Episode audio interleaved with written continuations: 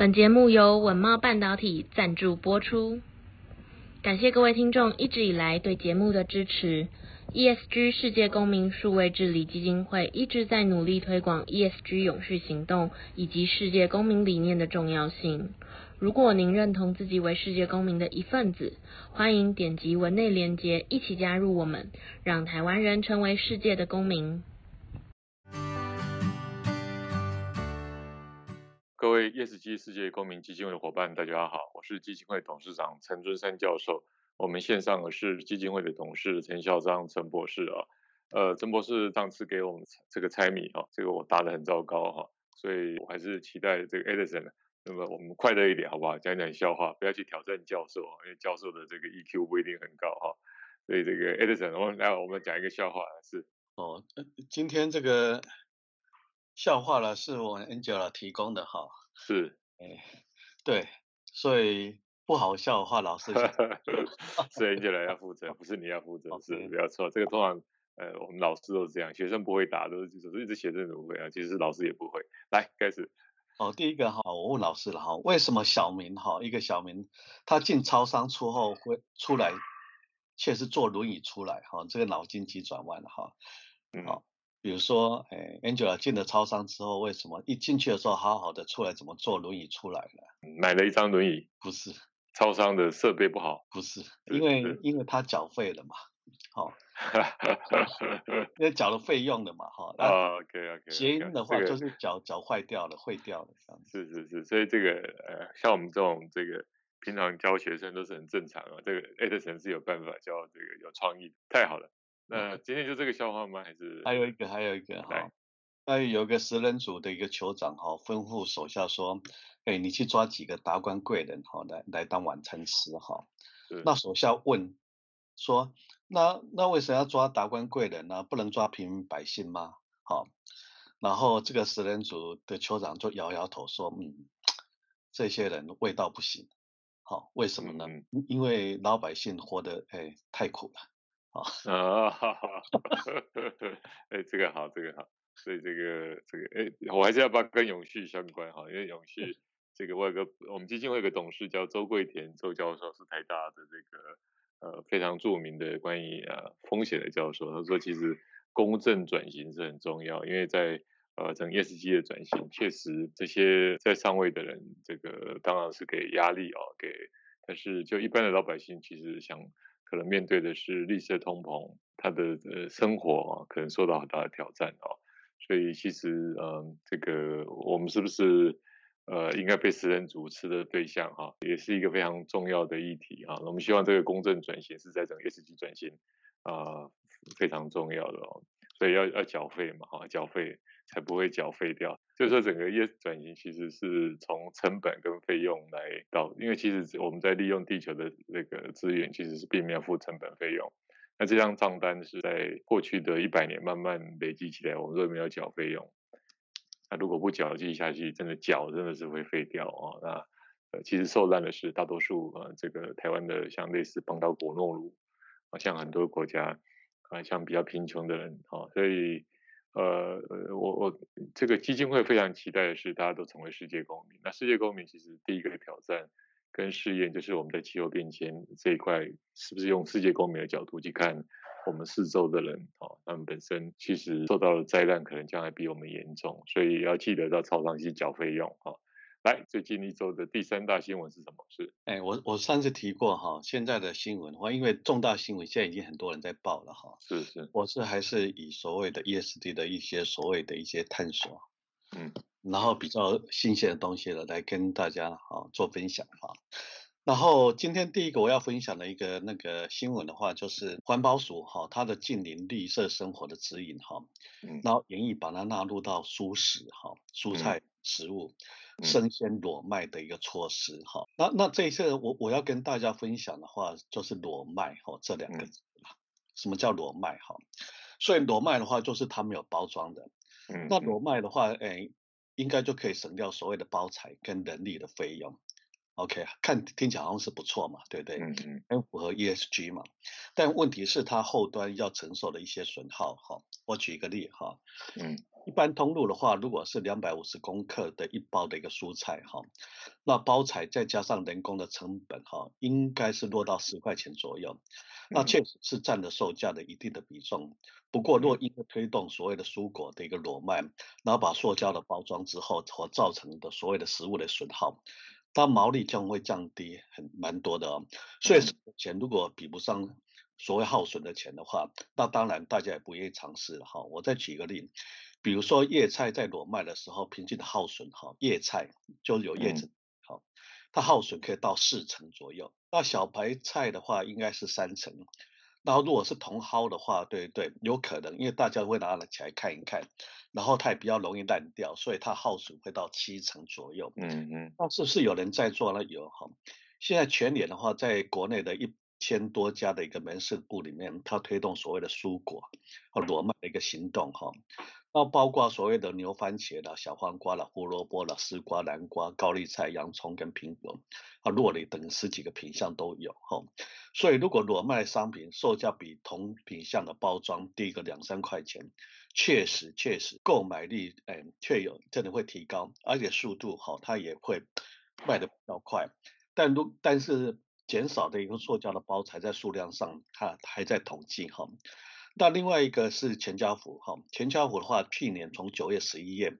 的目前来看的话，对对，那整体销售的结果，啊，蔬果会耗损超一成以上，但推估差不多可以减少九十公斤的一个塑胶包材。那返回来全年这一边，他们也试办了月销量哈跟金额，跟去年同期如果没有用裸卖来看的话。确实哈，在整个销售的数量上面可以成长四成，然后金额大概是成长两成两成左右，所以从前年这个来结果来看，看起来好像可以持平或是再多赚一点点。好，不过这些哈这企业哈应该都还是将本逐利的哈，所以裸卖这个事情是非常好的一个事情哈，只是说大家怎么把它做的话更效率，然后把它成本呃做得更低一点。或许这个就可以在全国推广哈，哎，不晓得老师看法。没有错，就是呃，我们到北欧去，确实有很多呃这个裸卖的哦。那本身其实他也接受呃这个外表稍微不是那么好看的这个食品啊。呃，这个有一次跟过去有一个立法委员议员，我这个到我们去讨论北欧，他们事实上是很多人专门在收这些事情，然后其实也有一些商商业模式哈。那当然。这个确实没有错了，就是说这个包装还有人工，这个确实造就太多的成本跟负负担，所以 ESG 可能慢慢我们进入整个行为文化、社会文化跟这种呃模式的转型的深水区啊，深水区。那这种深水区呃恐怕商业模式很难转型，一定是文化的大力改变啊。所以我想非常感谢 Edison 提供这样的这个新闻，呃，代表我们基金会还有整个台湾的 ESG 转型。慢慢进入一个比较大的文化的转型，文化转型一定是商业模式行为的大转型。那么去抛弃一些既有的商业模式或文化，那我想可以把裸卖这个事情来做一个 social campaign，来慢慢的把它变成文化转型的第一步啊。来，第二大新闻是什么？事第二大新闻的话也是哈，哎，这个比较有趣，这个是要推动河川哦哦小水力发电，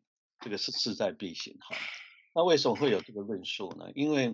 在瑞士的话，六十 percent 的电力是来自于水力发电哈。那日本那一边的话，也是用非常多的一个水力发电。但台湾的话，高山非常的多，然后相对于日本或者是纽西兰的话，照道理讲，台湾是应该有足够的一个发展哈，小用小水力来做发电哈。那我去查了一下新闻哈，哎，因为水力发电的话，我就想去知道它配比大概是多少哈。那如果是从台湾再生能源的一个发电的一个结构上面哈，那截至到去年的八月底的时候，哎，太阳光电叫再生能源，太阳光电是占四十三点五哈，风力十点七，水力是二十八点五，OK，废气是十六点五啊等等，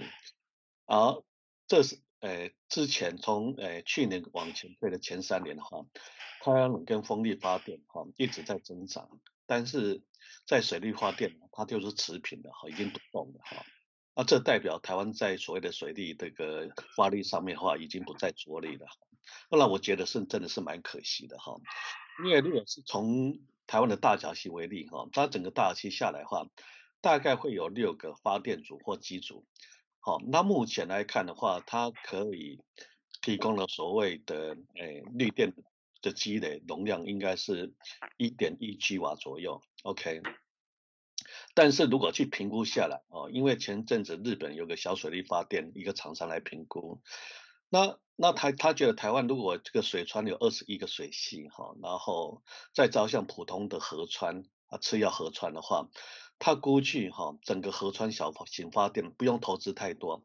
有可能做做到十五 G 瓦了哈，十五 G 瓦。那未来在二零五零，我查了一下，哎，台湾这边的话，在所谓的风力发电的话，应该是要做到所谓的，哎，三十 G 瓦左右。也就是说，小水力发电投资不太大的一个情况之下的话，是有它的收效的哈。然后它有有一些好处了哈，一个话就是水力发电，它是以二十四小时发电的哈。然后效率的话，因为太阳能的话就是在白天嘛，它的效率差不多是太阳能的六到八倍。那如果是从低碳的一个低碳排的一个能源上面的话，哈，也就是因为太阳能板到时未来还是要回收，好，这个也是诶这一个蛮大的一个麻麻烦哈。那这部分的话，那太阳能哈，大概是水力发电哈五倍的一个排碳量左右。所以，哎，我去查了哈，台湾二零五零这一块的话，也确实在绿电上面的话，水利的话，小水利发电是没有琢磨太多的。哎，从我自己本身来角度来看，还真的是有点可惜。好，我不晓得老师你的看法。是没有错，就是呃，如果尽量用 science base 去思考。呃，这个呃绿电哦的各种可能性，那当然政府一定在，通常都是短期的啊，短期大概可能就是呃大量的太阳能板的扩张，还有呃风力发电的扩张，哦，那当然呃我也觉得台湾对呃比较小型的核电或核融合也要去 catch up 各种可能性哦，因为只有呃这种比较大规模，那么在十年之内的，我想这个是可以来思考。那比较中长期的，其实也可以慢慢来布局啊，因为很多呃发明跟发现跟试用，有时候真的需要长期，可能十到十五年。那就如同 Edison 呃讲的那个数字，哇，那个真的是也蛮不错的一个数字哦，甚至可以代代替一大部分的石化哦。所以我个人也觉得，应该从呃比较中长期的政府有一个放做中长期的投资，确实短期的那个还是要做了，太阳能、风力。甚至小型核能在十到十五年之内，这个大概可能是主力。但是中长期的，比如说上次 Edison 谈到在这个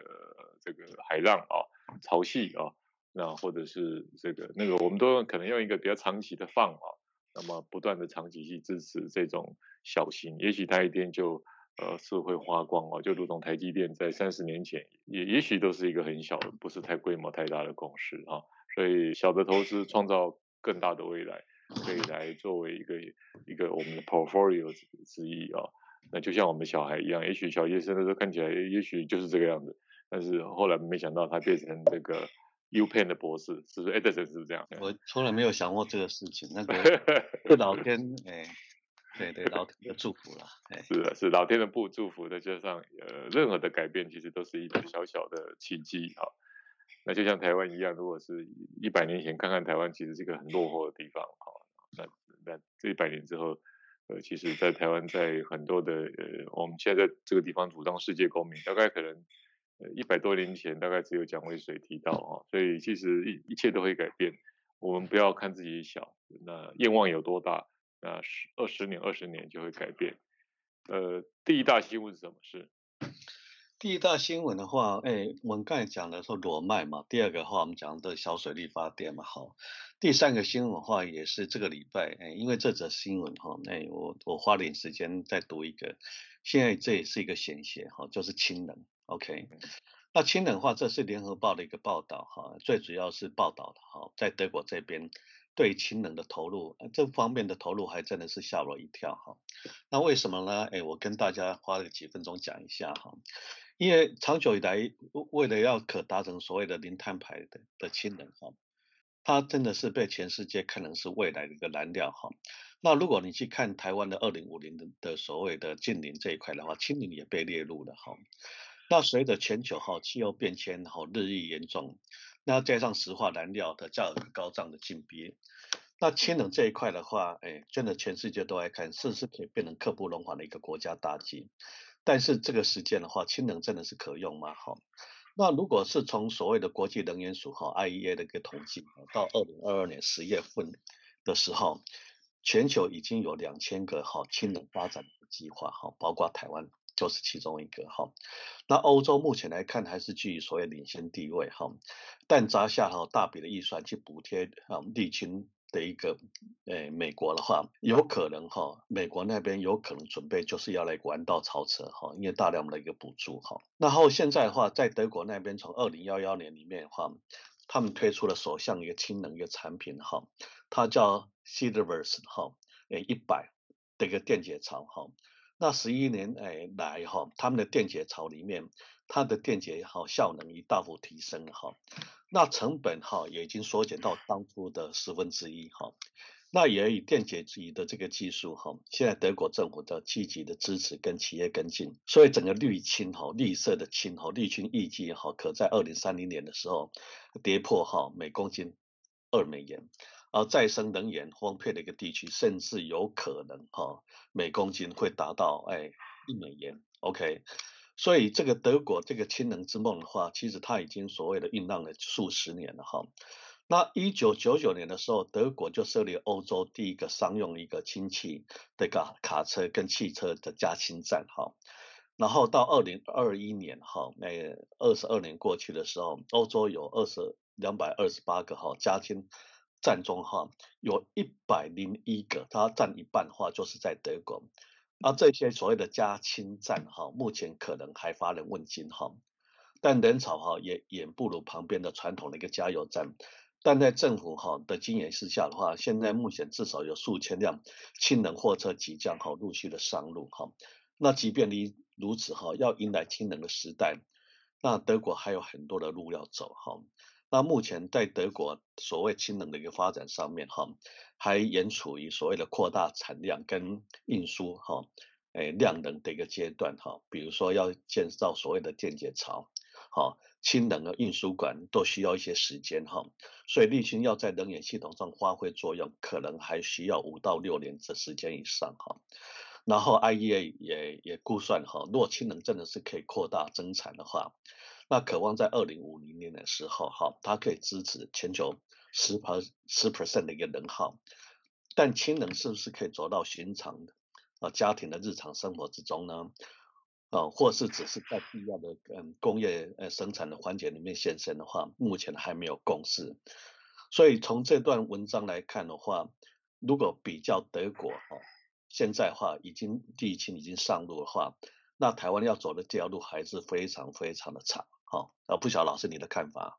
没有错啊，我们呃这个对于沥青呃在台湾其实是、呃、还在起步啊啊，我们也跟呃中油董事长啊那这个互动过啊，他也觉得沥青将来呃是呃将刚才将来搞不好没有就没有中油啊，就只有呃这个这个沥青公司啊，它本身啊，所以它事实上有很大的 vision 来投入，那这个日本也高度的投入，那当然最重要是德国。所以呃，我们觉得这次还是一个不清楚的商业模式啊，但是它本身事实上是一些呃蛮蛮大的潜力。那我觉得呃嗯，整个绿能再生能源的规划，其实必须真的从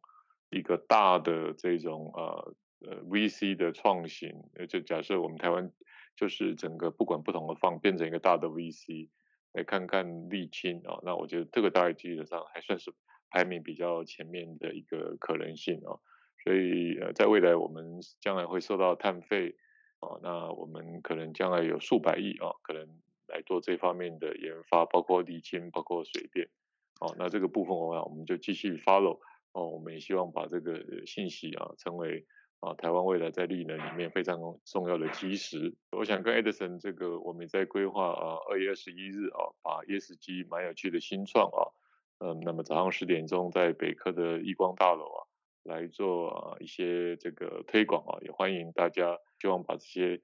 呃这个新创啊，有些已经三五年、十年啊，那么它导入到上市柜公司啊，那我们也期待跟未来的金控来合作啊。Edison 有什么样的看法？是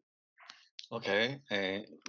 其实这个都是好事了哈。我想这也是哎，刚才老师也提过了哈。今天我们最后一个话就去探索。是不是哈？台湾的 ESG 近邻的舰队哈，这一块的话可以快速集结哈。那无论是做 SDG 或是 ESG 这一块哈，诶，因为整个在新创这一块的话，我差二零一九年回到台湾，如果没有资呃那个资本市场好这个 support 的话，诶，一个人走可以走很快，这个经常在讲，但是如果大家都合在一起，就可以走得很远。好，走得很，但很快的话，是是走到终点？哈，很快的走到终点，这也不一定。所以从我自己本身的角度的话，我是非常的诶 support 哈，整个无论是在基金会这一边哈，或者是我们在做新东向这边的话，在 ESG 的一个新创，不一定它是一个新创，它需要 scale up，好 scale up。